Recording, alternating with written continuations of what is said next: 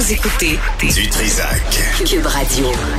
Bon, il y a l'actualité qui suit. Hein. Euh, hier, on a beaucoup parlé de cette augmentation de salaire de presque 40 000 dollars euh, pour Mary Simon, la, la gouverneure générale. On ne sait pas ce qu'elle a fait pour mériter ça, mais c'est de l'information obtenue grâce à la Fédération canadienne des contribuables. On a avec nous son directeur et porte-parole, Nicolas Gagnon. Monsieur Gagnon, bonjour. Bonjour, merci pour l'invitation. Merci, merci d'avoir euh, été patient là, parce que évidemment il y a cette situation là à Laval où des enfants, il y a un, autobus qui a foncé dans une garderie, c'est complètement hallucinant. Mais euh, mais euh, revenons sur cette augmentation. D'abord, d'abord, d'abord félicitations d'avoir mis votre nez dans cette dans cette histoire là parce que c'est vous qui nous avez informés. Oui, effectivement. Mais en fait, c'est surtout le travail de notre journaliste d'investigation, Ryan Thorpe, qui travaille auprès de la FCC pour justement euh, aller au fond des choses, faire des demandes d'accès à l'information, aller chercher dans les documents euh, de différentes institutions, euh, instances et instances fédérales. Et dans ce cas-ci, en fait, on fait, on fait le suivi de, de ce qui se passe avec les salaires dans la haute fonction publique fédérale. Et c'est auprès du bureau du conseil privé, en fait, qu'on a appris justement que le salaire de la gouverneure générale a quand même évolué de pas loin de 13% depuis 2019. Euh, on parle d'une augmentation de pas loin de ben, tout juste 40 000 en fait. Donc c'est une augmentation qui qui dépasse largement le salaire médian après impôt au Canada comme au Québec. Hmm. Euh, donc effectivement, c'est la découverte qu'on a faite et on, on trouvait ça surtout euh, ben, pas juste particulier, mais la question principale qu'on se pose c'est elle est où la plus-value pour les contribuables? Parce que on, sait que le, poste de gouverneur général, bon, il est surtout très symbolique, mais qu'est-ce qui va, qu'est-ce qui légitime cette augmentation salariale là euh, Ben essentiellement, selon les informations qu'on a obtenues du BCP, c'est que ben, c'est vraiment à cause de la loi sur le gouverneur général. C'est une loi, c'est vraiment une disposition euh, qui, qui, fait en sorte que le salaire de la gouverneure générale augmente à chaque année, euh, même au-dessus du niveau d'inflation. Euh, c'est ce qu'on avait observé justement en 2021 et 2022. Et, et le salaire pourrait continuer effectivement à augmenter. Euh, donc, euh, il semble qu'il n'y a aucun mécanisme pour empêcher l'un des plus hauts salaires de la fonction publique fédérale d'augmenter. Et c'est c'est ce qu'on trouve le plus achalant avec cette situation-là. Ouais, le BCP, c'est le bureau du conseil privé. Euh, mais est-ce que peut-être que Mary Simon a décidé de mettre 40 000 dollars en cours de français? Ah, malheureusement, c'est pas le cas. J'aurais tendance à dire si au moins euh, le, français faisait maintenant partie de ses attributs dans la dernière année qu'elle avait appris le français, ne serait-ce qu'un peu. à la limite, je pourrais je pourrais comprendre qu'on compense pour les cours de français, pour l'encourager à parler la langue de tous les Canadiens, mais euh, ben, autant anglais que le français, mais malheureusement, c'est pas le cas. Euh, donc, il n'y a, pas de valeur ajoutée là-dessus. Puis ça s'ajoute aussi à d'autres scandales qu'on a déterrés au courant de l'année 2022.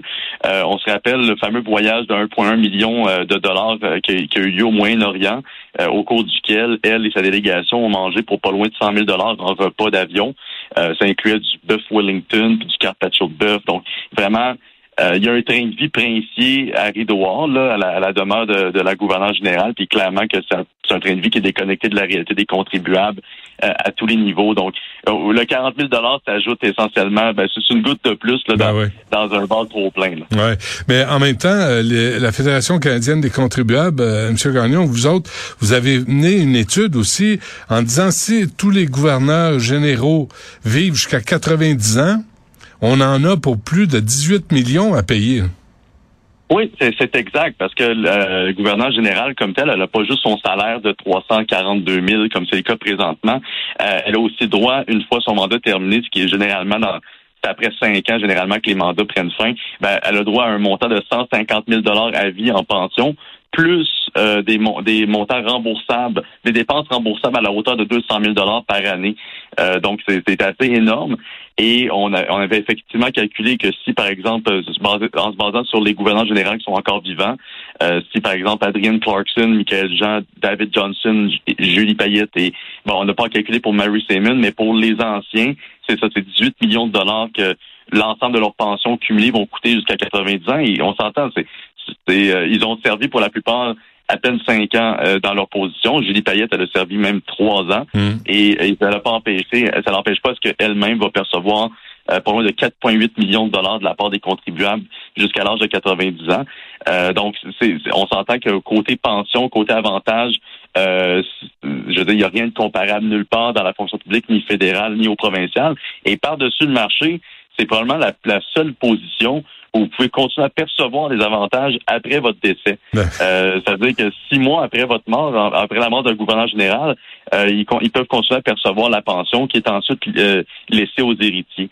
Euh, donc, on parle quand même de montants assez importants et qui qui, qui devrait pas être perçu, je veux dire, une fois qu'on est décédé, mais il y a une exception pour les gouverneurs généraux. Donc, vraiment, euh, c'est gagné au gros lot, hein.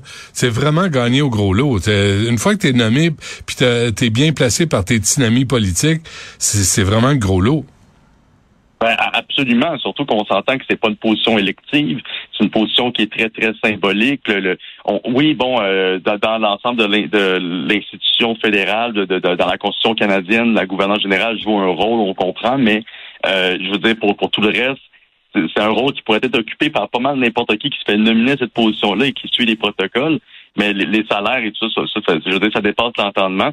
Ça, ça, me fait, ça me fait rire parce qu'hier, j'ai entendu une discussion entre Thomas Mulcair et euh, Jean-François Lisée sur cette question-là, puis il suggérait à ce que la position puisse être euh, peut-être bénévole, voire euh, juste être rémunérée, rémunérée à la concurrence de 1 dollar par année. Mm-hmm. Ce que je trouve qui n'est pas une mauvaise idée, en fait, parce que on, sait qu'au Canada, il y, a, il y a une perte de confiance euh, lente, mais certaine envers les institutions, surtout euh, monarchiques. On l'a vu avec euh, les, différents sondages qui ont après le décès de la reine. donc, je veux dire, il y a vraiment, l'augmentation salariale qu'on a observée récemment, ça fait, ça veut juste en rajouter dans cette perte de confiance-là.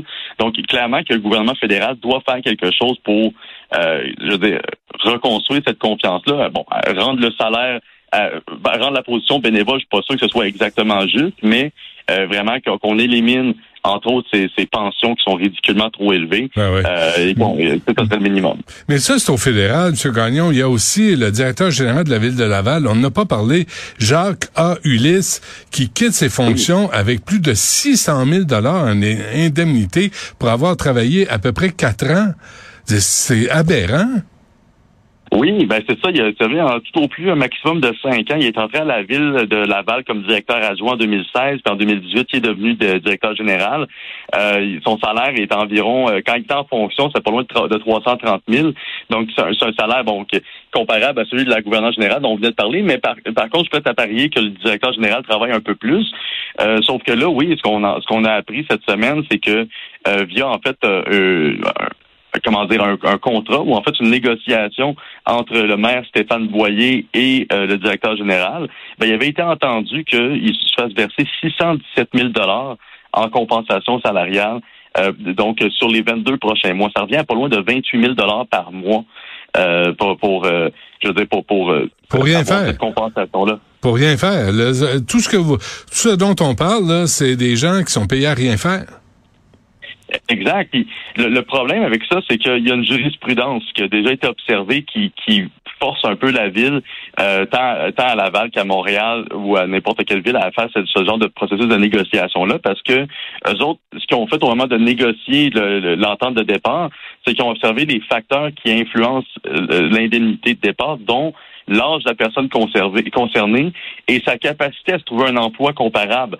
Euh, je veux dire, je, je, vais être bien plate, mais c'est pas la responsabilité des contribuables euh, d'assumer en fait la facture ou les compensations salariales en se basant sur le fait que peut-être que le monsieur ne trouvera pas un salaire aussi élevé dans la fonction publique par la suite.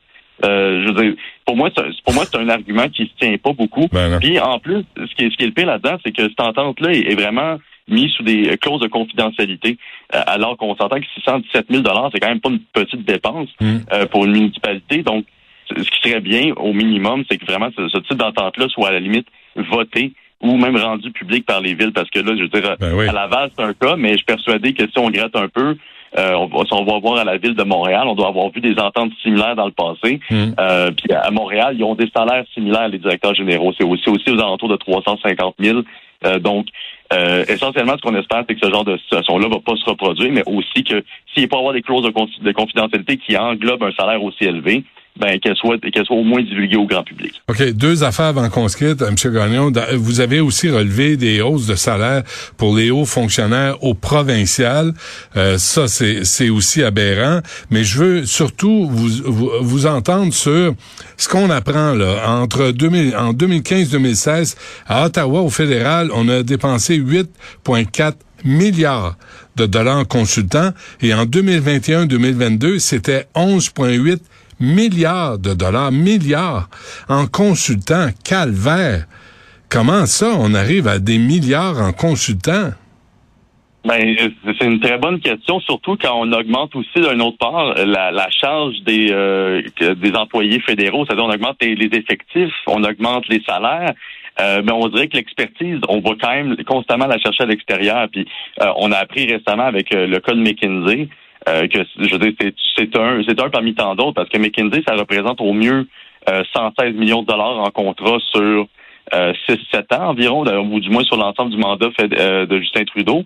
Mais quand on regarde juste la dernière année en termes de, frais de consultation, c'est effectivement, on, on frôle les, euh, les, les 15, les 12, 13 milliards en frais de consultation pour les firmes externes. Et essentiellement, pour moi, c'est symptomatique de deux choses. D'une part, vraiment, le gouvernement a perdu le contrôle de ses finances et de ses de ses ben de, en fait de des finances publiques à un point où est-ce qu'il n'est pas capable d'une part d'aller chercher une expertise plus euh, ajusté de, de, la part de ses propres fonctionnaires. Et mais de l'autre côté, euh, je veux dire, on, dirait qu'il n'est pas en mesure d'aller chercher les, les euh, euh, comment dire les bénéfices de ces firmes-là parce que essentiellement on en engage de plus en plus et on n'a pas de résultats, on a juste les dépenses qui viennent avec. Hmm. Et en commission parlementaire, en fait, ce qui est assez particulier, c'est qu'avant le avant le départ pour le temps des fêtes, en commission parlementaire, il y avait, il avait été en fait, le, le, gouvernement de Justin Trudeau a été interrogé par rapport à ces dépenses-là pour les, les firmes de consultation. Et la moitié de ces montants-là, ils ont de la difficulté à les justifier. Donc, non seulement ils versent des montants énormes à des firmes de consultation privées, mais ils ont de la difficulté à suivre les factures. Et ça, c'est, c'est, très problématique parce qu'on on, on remarque aussi l'impact de ces dépenses faramineuses sur euh, l'inflation en partie, mais aussi sur, euh, sur l'endettement du Canada, sur ses déficits. Et on, on, se dit ben, peut-être que peut-être qu'ils ont perdu les, les, commandes à Ottawa, puis ça, ça effectivement, ça s'ajoute à l'ensemble des, des, problématiques qu'on perçoit de plus en plus. C'est absolument dégoûtant, dégoûtant. Payer des gens, à, un à rien faire et l'autre, c'est on connaît pas la nature des contrats, la nature des conseils pour 12, presque 12 milliards de dollars. Moi, ça me ça me renverse. Euh, Nicolas Gagnon de la Fédération canadienne des contribuables, on va sûrement se reparler. Lâchez pas. Merci. Ça plaisir. Merci beaucoup.